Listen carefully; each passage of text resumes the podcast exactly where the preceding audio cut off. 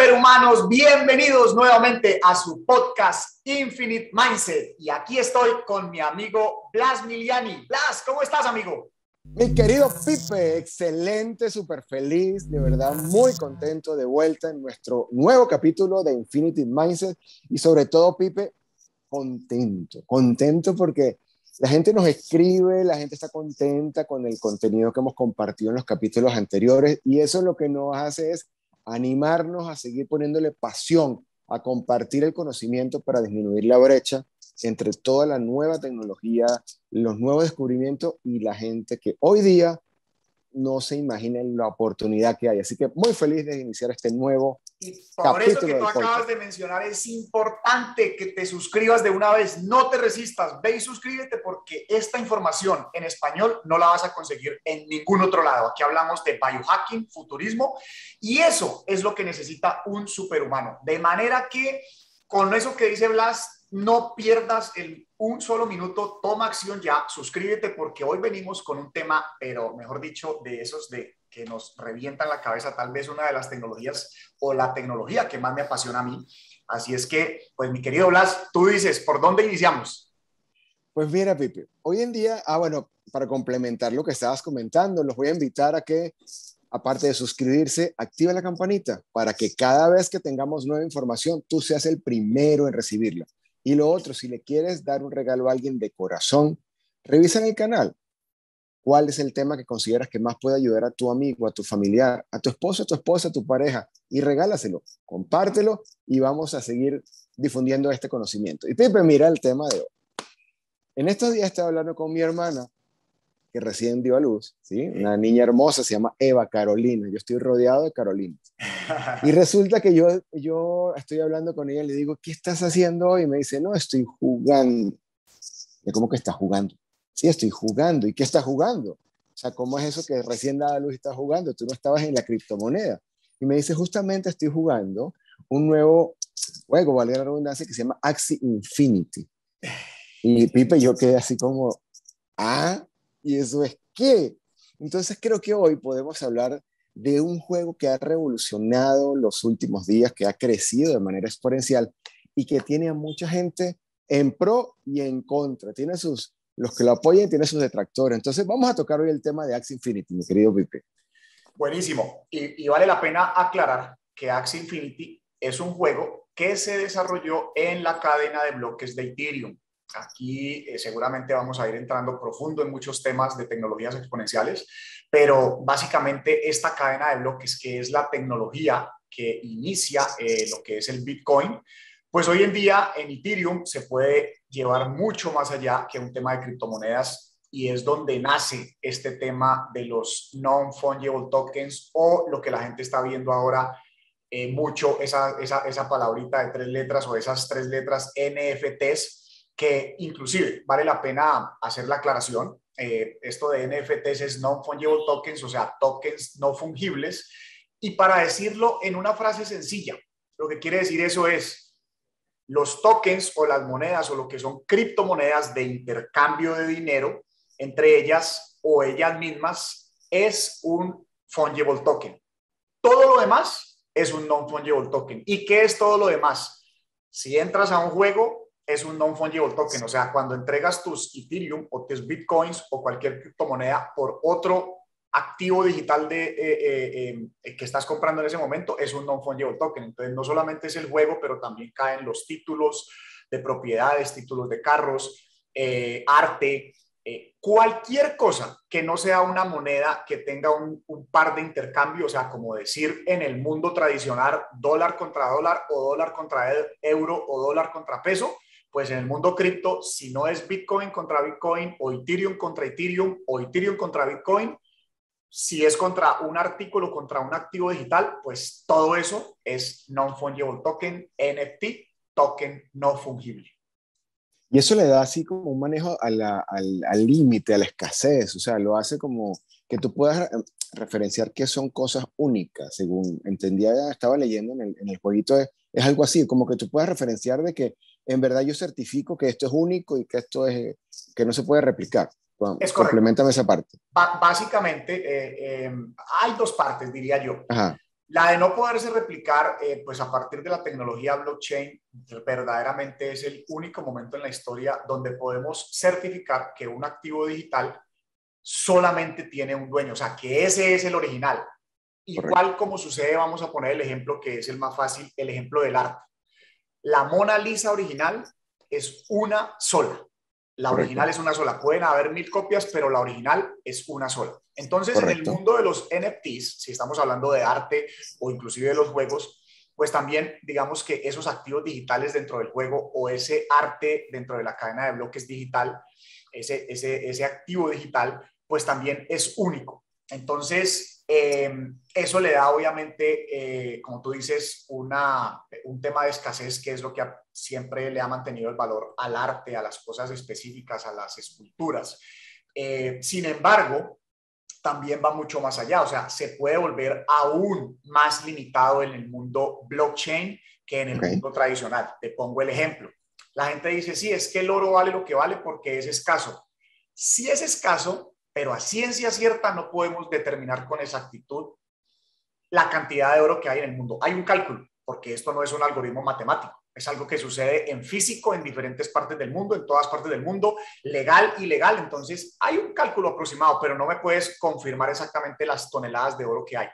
También hay cálculos de que se extrae de un 3 a un 6% de oro de la Tierra cada año. Eso quiere decir que cada año vamos agregando un porcentaje más a, lo que son las, eh, las existencias de oro en el planeta, pero también a ciencia cierta, lo que hemos descubierto es que el oro, cada vez que hay mejor tecnología, igual que el petróleo, igual que todo, pues encontramos más y más y más. Y para no irnos tan lejos, mi querido Blas, si salimos de nuestro planeta Tierra, mira, hay asteroides que contienen muchísimo más eh, dinero en, en, en, metales preciosos que todo lo que contiene la Tierra. De manera que no es algo tan limitado. Pero en cambio, la cadena de bloques, que sí es un algoritmo programado, vamos a poner el ejemplo de Bitcoin, solamente van a existir 21 millones de Bitcoins en el universo. ¿Por qué? Porque es un algoritmo programado con un suministro fijo. Eso es lo que lo hace único y eso es la diferencia de crear algo que no sea común dentro del mundo blockchain a algo en el mundo físico que realmente se puede de cierta manera o replicar o por los avances y lograr mejores conversiones, pues podamos extraer o generar más de eso mismo. Pipe, y, hay una parte ahí que tú comentas y está en cuanto a la seguridad. O sea, no es que la información ni de la cripto ni de NFT está centralizado en ninguna parte y es lo que lo hace poderosa y es el hecho de que al estar compartido entre tanto servidor que se llama mineros, etcétera, podemos eh, certificar de que nadie lo va a poder alterar porque habría que alterar todos los millones de computadoras que están en ese momento respaldando esa transacción. Tal cual, mi querido amigo. Es, es, es, un tema que lo hace súper poderoso. Claro, entenderlo de, de, la noche a la mañana es así como, ah, pero justamente es la razón de ser de estos podcasts y es ir eh, hablando de esta información y trayéndola del inglés hacia el, el español y hacerla más fácil para que la entendamos, pero sobre todo para que la aprovechemos. Ahora, fíjate una cosa. Profundicemos un poquito ahí en lo que tú dices, Blas, que es importante porque es que yo, yo, yo, veo a la gente, eh, me preguntan del tema y veo que el 99.9% de la gente no está entendiendo nada de cómo es esta tecnología que me parece demasiado importante entender. Y el tema de descentralización hay que aclararlo porque tú puedes encontrar plataformas en blockchain centralizadas y descentralizadas. Okay. De hecho, Actualmente, lo único que es full, full descentralizado es Bitcoin. Incluso la misma cadena de Ethereum todavía tiene un aspecto de descentralización. ¿De qué manera? De que el algoritmo puede ser cambiado por sus fundadores. Lo que pasa es que ellos han demostrado mucha transparencia y la idea es que se vuelva totalmente descentralizada, igual que el Bitcoin. Entonces, para aclarar esos dos términos, es como tú dices, cuando es centralizado, yo sé que puedo llegar a uno o varios servidores y cambiar la información. Quiere decir, si yo tengo un equipo de hackers y sé exactamente dónde están los servidores de Google o de Apple o de una compañía o de un blockchain centralizado y los atacamos al mismo tiempo, podemos causar un daño o un cambio en el algoritmo. En los que son full descentralizados como el Bitcoin, es prácticamente hasta el momento imposible y seguramente con el precio de lo que vale un Bitcoin hoy en día te podrás imaginar la cantidad de hackers. De hecho, muchos hackers rusos siempre han estado tratando de eh, eh, eh, hackear el sistema pues para, para buscar si es vulnerable o no y, y pues por un tiempo ya sencillamente no pudieron. ¿Por qué? Por lo que tú decías. No está alojado en un solo servidor, sino que por el contrario, toda la red que compone las personas que tienen Bitcoin, más la seguridad que provee la minería digital, que es la que brinda ese poder computacional, están distribuidas por el mundo. Nadie sabe en dónde están. Puede ser un computador chiquitico en la Patagonia, puede ser una granja de minería en Canadá, eh, puede ser 10 computadores en Venezuela, pero puede ser otra granja en Alemania. Entonces, nadie sabe a ciencia cierta. Entonces, eso es lo que le da ese poder de seguridad, porque no puedes adulterar X cantidad de recursos. Al ni siquiera saber cuántos registros digitales hay, pues cómo los vas a poder adulterar todos al mismo tiempo. Ahora, Pipe, hay una cosa que a mí me llamó la atención eh, con respecto a este tema y decía que una de las cosas que hace diferente al, al ecosistema o al entorno del, del, juego de Axie es que los mismos jugadores, o sea, que los programas, como que los creadores a la final no iban a tener control sobre, sino que el control iba a tener el jugador, lo iba a tener, este, esa parte yo no la entendí muy bien. ¿Cómo Lo que pasa es que los, las cadenas de bloques están diseñadas para que se trabajen por consenso. Realmente no es que el algoritmo de Bitcoin, que es lo más descentralizado, no se pueda cambiar, pero te voy a decir qué tiene que suceder. Okay. Más o menos se calcula, eh, se calcula que son unas, unos cuantos miles de programadores activos desde que inició el Bitcoin vamos a decir, eh, alguna vez vi el número de 2.000, pero puedo estar equivocado, pueden ser 5.000. O sea, cada vez hay más programadores que se unen y eso tiene que dar un consenso.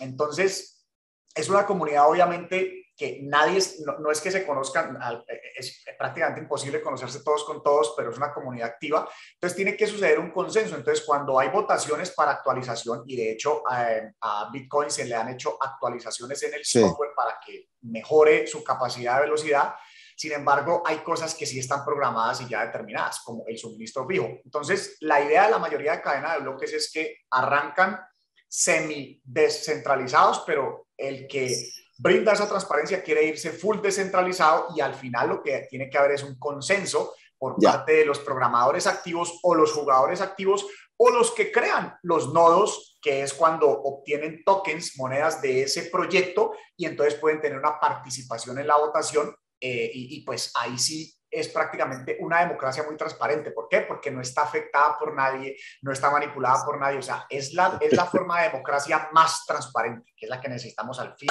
a los gobiernos corruptos de Latinoamérica. Ese, eh, es un tema interesante para otro podcast. Exactamente. Ahora, a, mí hay algo que me llama la, la, la, atención. Aquí se cumple como el sueño de muchos, Pipe. ¿Cuál es el sueño de muchos?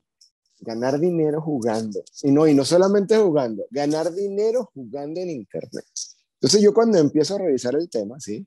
Y decía, wow, pero qué creas, o sea, qué creativo, de verdad, qué, qué ingenioso mezclar la tecnología de las cripto, ¿sí? Apoyado en la, en la plataforma de Ethereum, por un juego.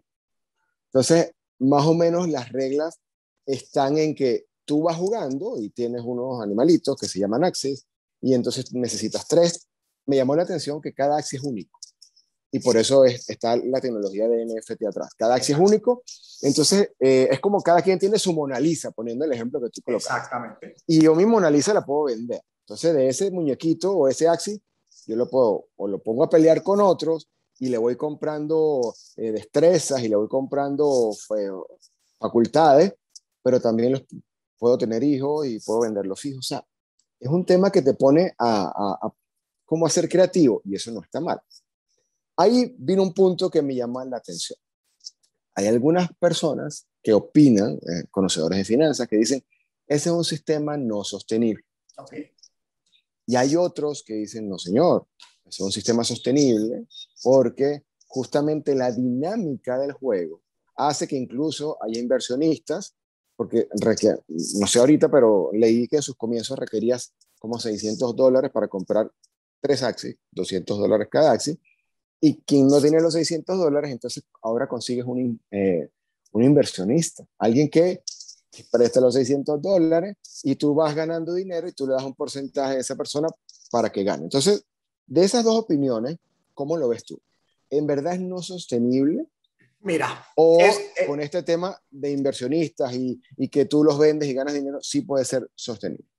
Mira, esto es lo que yo voy reforzando desde la parte que hablabas de tu hermana. Em, de hecho, el eslogan de los juegos del mundo cripto es jugar para ganar. Ese es el eslogan de los juegos. Jugar para ganar. Jugar para ganar pastica. Dinero. Okay. Entonces, em, hay varias cosas. Como tú bien dijiste, cada NFT, cada Axis Infinity, para las personas que no tienen ni idea de lo que estamos hablando, busquen qué es Axis Infinity. Es un juego que nace en la cadena de bloques de Ethereum inspirados en los Pokémon. Entonces tú ves unas figuritas que son como unos pequeños Pokémones combinados como con un dinosaurio, unos cositos ahí que les llaman Axis. Y como tú bien dijiste, y, ahí es donde empieza la gente y dice, no, pero es que eso al principio valía uno 200 dólares, pues ya tres son 600, es una gran inversión y ahora están hablando de casi 2 mil dólares un equipo de Axis para poder jugar. Para lo que la gente tiene que entender en el mundo de blockchain y sucede igual en el arte, es que aquí se transacciona en la moneda, eh, vamos a decir, en este caso Ethereum, entonces son los mismos Ethereum. Pero si tú lo miras en dólares, ¿qué es lo que pasa? Por el suministro fijo, por el auge que tienen estas eh, criptomonedas, pues la moneda no es lo mismo hace un año que valía 400, eh, 500 dólares un Ethereum, a hoy día que está casi en los 4 mil dólares. Entonces, si vas y miras, inclusive hoy un equipo de Axis, 333 Axis, están más ah. arriba de los 2 mil dólares. Pero mira, pero mira la belleza. Entonces tú mencionabas otra cosa. Tú lo puedes ver o como un juego y qué pendejo comprar esto, o lo puedes ver como que estoy comprando mi NFT, mi Axis, que solo lo tengo yo. ¿Por qué? Porque el algoritmo está programado para que tienen unos códigos genéticos y cada uno es único. Inclusive tú puedes ver la genética de tu, de tu Axis y tienes que entender toda esa parte genética porque eh, digamos que hay un, un, reglamento o una guía donde te dicen, pues mire, si usted cruza este poder con este poder, pues lo más probable es que el hijo le salga esto o esto. Entonces, esa es la idea, que tú compras esos axis, tú puedes ponerlos a que tengan otros axis, entonces tú ya vas a tener otros axis que se ponen en venta y de hecho te voy a decir otra cosa más, Blas. Es que no es el único a ti que te ha reventado esto la cabeza. Yo, que me considero que soy una persona que tengo mucho conocimiento en el mundo del blockchain y el Bitcoin. Estoy en esto desde el 2014. Entendí la teoría cuando me hablaban del tema de, de Axie Infinity desde que salió el juego. De hecho, invertí en la moneda cuando la moneda valía dos o tres dólares y la moneda llegó ha llegado a por arriba de los 100 dólares, o sea, una inversión súper rentable. Y según yo, entendía el concepto, pero hubo un momento cuando empiezo a ver las noticias hace tres meses, Blas, que veo el tema que tú estabas mencionando, personas jugando para ganar. Filipinas, Venezuela, esto me encanta porque es que ahí es donde yo digo, me vale pepino en este momento si hay sostenibilidad o no, porque no lo sabemos. Primero que, primero que nada, no lo sabemos porque es una industria nueva. Pero imagínate la oportunidad para personas en Venezuela estar jugando y ganarse mil, dos mil dólares mensuales. Y de hecho hay jugadores que yo veía videos ya ganándose 50 mil, 100 mil dólares en tres, cuatro meses. Entonces, se me vinieron cosas a la cabeza como, a ver, entiendo la teoría, pero es que esto no me hace sentido. O sea, yo para ganarme dos mil o cinco mil o cien mil dólares, puta, o sea, jugando ni a balín. A ver, necesito entender esto y te voy a decir qué hice.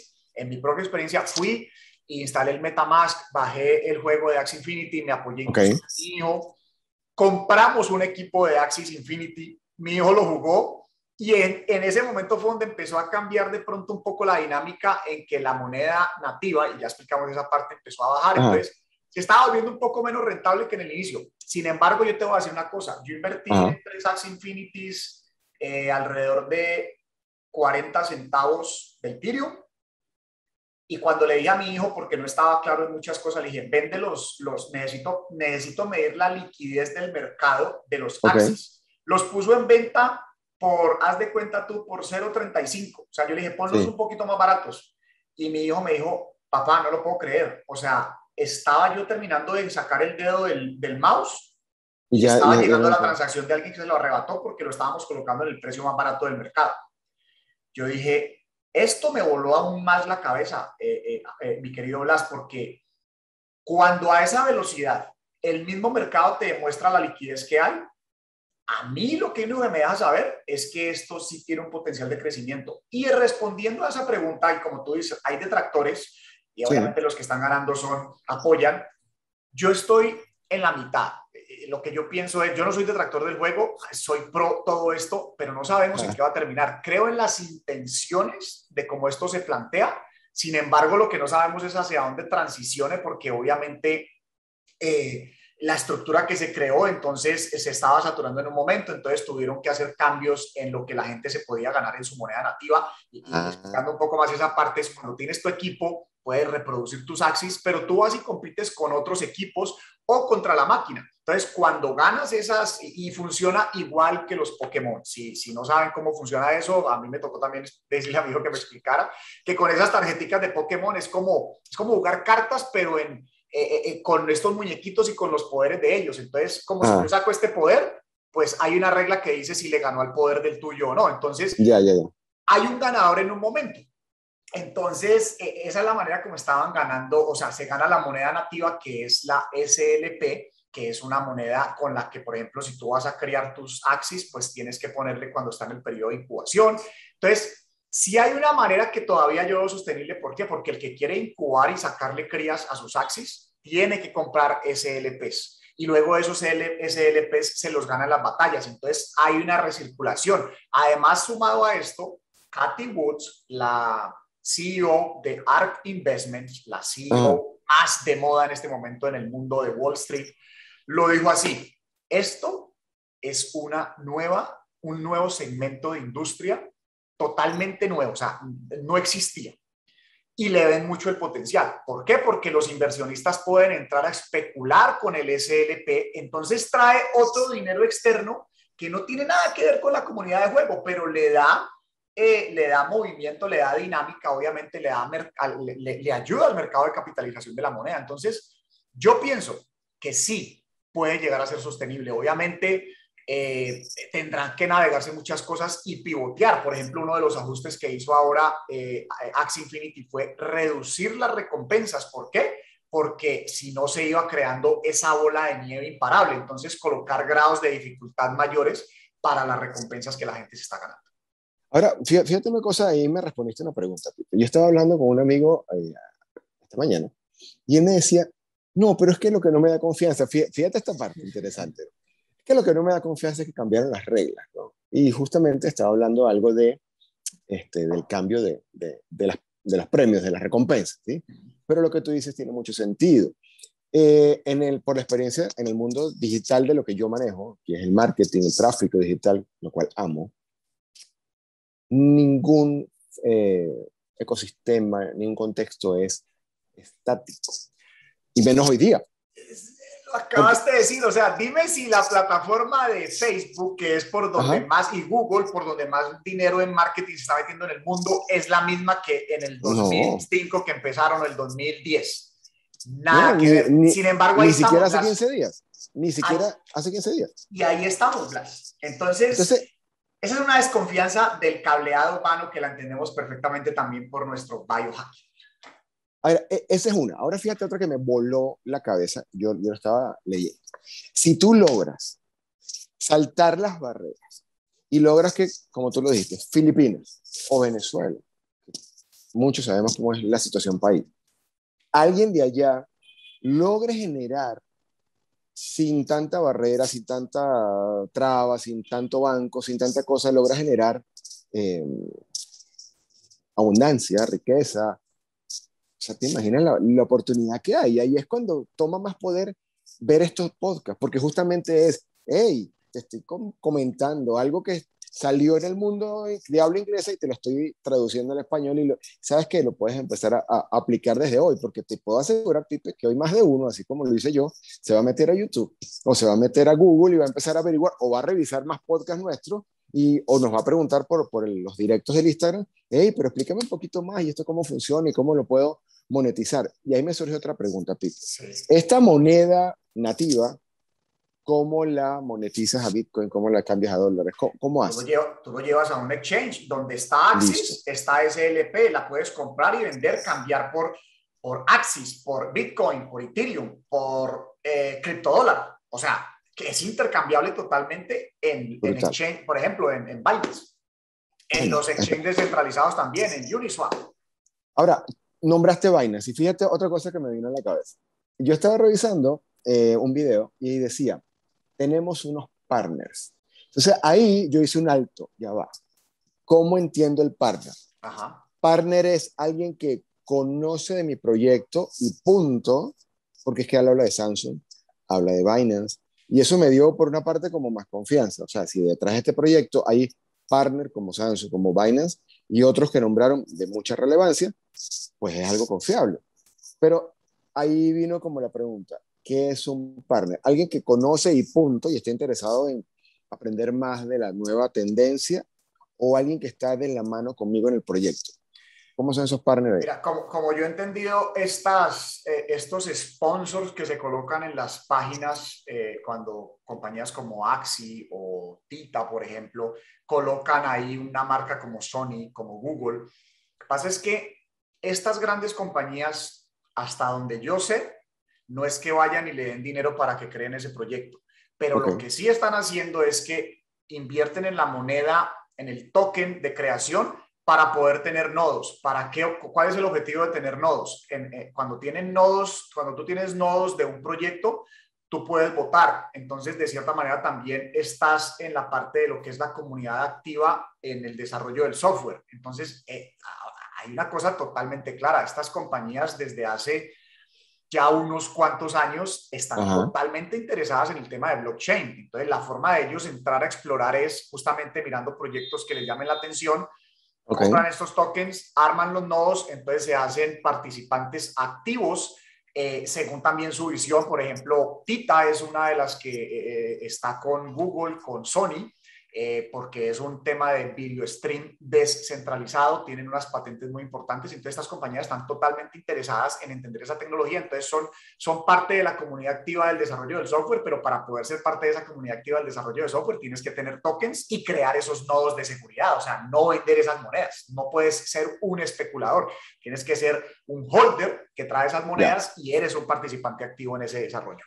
Ahora, Pipe, si nosotros en pro con nuestro compromiso es traducir todo lo que decimos acá, este, qué es un holder, qué es un nodo, sí, eso, con qué se come. Yo he ido armando el diccionario de palabras de blockchain porque te digo, yo también que le entiendo, o sea, son muchas palabras y términos nuevos. Entonces, el no, un nodo qué es? Es cuando tú eh, bloque, o, hold, empecemos por hold, pues hold ah. es de aguantar, de tener. Entonces, un holder se le llama al que compra unas monedas y las tiene y no las va a vender. Entonces, cuando tú ya no solamente las dices, las voy a tener porque tengo convicción de este proyecto, sino que quiero ser parte de un nodo, es que lo que hace esas monedas ante el proyecto, tú, tú sigues teniendo control de esos tokens pero están bloqueados, como bloquear un CDT. Entonces el banco sabe que puede trabajar con tu dinero, pero, el, pero, pero, a diferencia de que el banco tiene tu dinero en control, tú sigues teniendo control de tus, de tus tokens. Entonces, eh, esa es como la, la, definición pues práctica y sencilla sobre ese tema. No, pero qué, qué interesante esta parte, Pipe. Ahora, ¿qué le pudiésemos nosotros recomendar a la audiencia? ¿Juega, no juega o simplemente conoce, evalúa, prueba? ¿Cuál sería según tu experiencia? Mira, de verdad que tienes harta experiencia y autoridad para decirlo. Yo pienso que es un momento de hacer un pare y sumergirnos en entender esa tecnología. Te lo digo por mi propia experiencia, o sea, yo tuve que parar ciertas actividades mías y dedicar dos horas para, no solamente para entenderlo en la teoría, para palparlo. Es que si yo no lo palpo, a mí no me hubiera reventado la cabeza como me lo reventó Infinity. Yo he visto muchas monedas subir 2000X como pasó con Axi, pero lo que me causó curiosidad no era el rendimiento de la moneda, sino lo que la gente estaba ganando de dinero con la moneda nativa. Entonces yo dije, la única forma de que yo entienda esto es sintiéndolo. Yo sí te invito, hoy en día empresario, no te digo que con los juegos, inclusive te lo generalizo.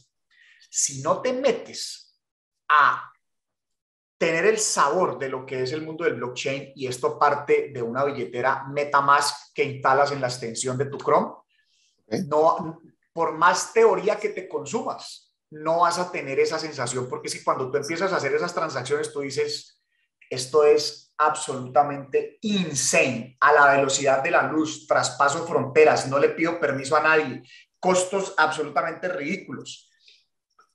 arte, monedas mismas, lo que se te pueda ocurrir. Entonces, cuando tú te das el espacio para, para, para eh, tocar esta tecnología, la empiezas a comprender mucho mejor. Entonces, mi recomendación, hermano, saca un tiempo y no solamente te metas contenido, practícalo con 10 dólares, con 20 dólares. No entres a Axi que vale dos mil y pico de dólares, pero compra una, una fracción de Ethereum, compra una fracción de Bitcoin y empieza a moverlo a un exchange descentralizado, a un juego, qué sé yo, a lo que te llame la atención, pero es momento de que practiquemos esto, porque esto más allá de un tema especulativo, recuerda Blas, y esto sí me gusta recalcarlo, cuando entendamos esta tecnología, entendemos que esto es lo que nos va a dar transparencia en el mundo. Con esto vamos a acabar la corrupción, la fricción en los procesos, un, eh, un, protocolo totalmente transparente para transaccionar entre dos personas, independientemente que se conozcan o no.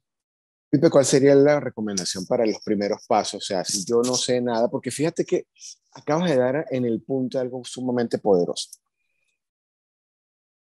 Tú eres consciente y después que eres consciente de algo es que comienzas a ver la importancia. Y te lo voy a poner en un ejemplo sencillo.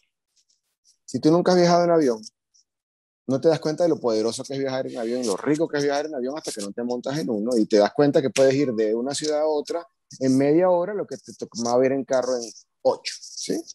Un ejemplo sencillo, Cali-Bogotá, 30 minutos de vuelo. Te vas en carro y te puedes lanzar hasta 12 cuando hay trancón. Exacto.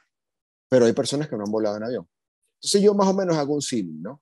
Hay personas que no tienen ni idea, ni remotamente por sus neuronas pasa, ni qué es, ni cómo es, ni para qué sirve la cripto, ni cómo es eso. Y como no lo entiendo, no lo, no tampoco, tampoco busco cómo aprender. Ahora, al punto. Una persona que no tiene ni idea, ¿qué le podemos decir para que dé sus primeros pasitos? Ok, ya tú dijiste abrir una billetera, pero te puedo apostar que hay gente que ni siquiera sabe que es una billetera, a menos que es lo que se mete en el bolsillo. ¿Cuál yo, sería la Yo tengo un, punto, un punto de partida y es un libro eh, que se llama El Internet del Dinero. Te voy a decir por qué ese libro. Primero, eh, el señor Andrea Santanopoulos creo que es el evangelizador más transparente, o sea, es una verdadera misión. Ese señor le vale pepino el tema del precio y este señor se ha dedicado a evangelizar el tema del Bitcoin, sobre todo por la tecnología. Entonces, el Internet del Dinero, ¿por qué me parece muy poderoso? Porque es un libro que más allá de irse muy técnico, al contrario, lo que te trae es un contexto de la evolución de los últimos 120 años, desde la era de los ferrocarriles, desde, desde la máquina de vapor. Entonces, cuando tú empiezas, a ti te dicen, ah, es que el efecto de red, y la gente dice, ah, sí, pues Facebook, el efecto de red, por eso vale tanto, pero ¿qué carajos es el efecto de red? Pues el efecto de red no nace inclusive en las, en las empresas tecnológicas, el efecto de red nace desde los, desde los ferrocarriles. Lo mismo tú tener el trayecto de New York, Pensilvania, y luego Pepito Pérez tener el de, eh, el, de, Washington, California, y luego eh, Flagler tener el de Florida eh, completo, a que cuando esas redes ya solamente se unían bajo una compañía y estaban totalmente conectadas, el valor crece exponencialmente. A eso es lo que nos referimos con el efecto de red y por eso es que me gusta ese libro, porque empieza a explicarte desde un contexto que nuestra cabeza puede entender, porque cuando a ti te tratan de explicar blockchain desde lo que es la tecnología blockchain, puta, la gente no entiende. Entonces, ese libro para mí es el punto de partida en educación. Y luego de eso es la experimentación en decir, ok, voy a entrar en un exchange, que es un exchange, es como una cuenta de brokeraje para lo que es stock, pero en el mundo blockchain. Existe Binance, existen eh, que son centralizados, existen Uniswap que son descentralizados y ahí es donde pues te tienes que informar, obviamente educarte y, ir experimentando a pequeños pasos, porque ¿qué es lo que va a suceder? Las Imagínate esto, te voy a poner el ejemplo con, las mismos, eh, con los mismos ferrocarriles. Imagínate el poder, o sea, las monedas, las monedas, vamos a decir el dólar. El mismo dólar, por más de que sea la reserva del planeta, tiene fricción. ¿Por qué? Porque lo controla algo que se llama el SWIFT. Eso fue algo que se creó para poder enviar las transferencias y, poder conectar los sistemas bancarios del planeta. Ahora, el primer problema del SWIFT es que condena a muchos. Cuando Estados Unidos dice a Cuba no, entonces de una vez queda bloqueado y nadie puede enviar transferencias a Cuba. Eh, o, te estoy un ejemplo, o, Irán, o países que les pone la X otra persona. Entonces, ¿qué sucede en el mundo del blockchain? En el mundo del blockchain, esa carrilera que transporta criptodólares tiene límites. Esa, esa carrilera puede andar en el planeta y si luego Elon Musk se lleva a Marte una comunidad, pues de aquí a allá también puede ir. O sea, es una carrera sin límites, sin fricción, sin permisos, sin corrupción, sin costos elevados. Entonces, eh, eso creo que es algo totalmente poderoso. No, excelente. Mira, yo, yo, creo que justamente entenderlo es lo que nos va a permitir ser poderosos porque lo vamos a aprender a utilizar. Entonces, yo creo que la invitación, ya que estamos finalizando este, este capítulo que estuvo bien chévere, es justamente invitarlos, invitar a todas las personas que nos escuchan a que conozcan un poquito más. Ya con este libro, la... El Internet del Dinero de Andrea Santacruz. El, el Internet del Dinero pues nos da las bases para comenzar a entender esta parte. Y lo otro que de verdad te lo comparto como experiencia es, esto es como aprender a pasear bicicleta. Yo puedo estudiar mucho de teoría, pero hasta que no me monte y pedale y me caiga, no voy a entender cómo es el equilibrio y cómo se agarra. Entonces, toma, toma acción, de verdad. A partir de hoy, entrénate un poquito, abre tu billetera y con el tema de, de juego de Axi, explóralo, explóralo que de repente te es interesante y puedes tener ahí una, una oportunidad.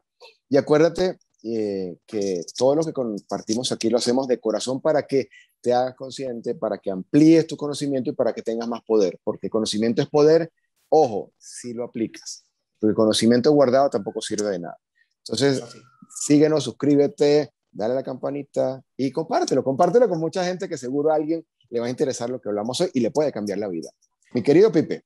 Pues mi querido Blas, y yo a eso aquí sí voy a tirar también tal vez un dato que se pueda volver interesante para algunos. Eh, hay una plataforma eh, de juegos también, Jugar para Ganar, ah. que vengo siguiendo hace rato. Eh, acabaron de lanzar.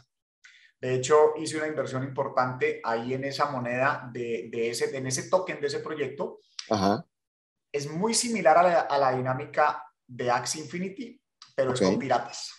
Es, con piratas. la historia es de piratas. es una historia de piratas eh, y entonces hasta, ahí sé. Tengo a mi hijo explorando el tema y está fascinado porque entonces me dice, papá, es que los Axie, o sea, ya no me gustan los Pokémon, pero los piratas sí.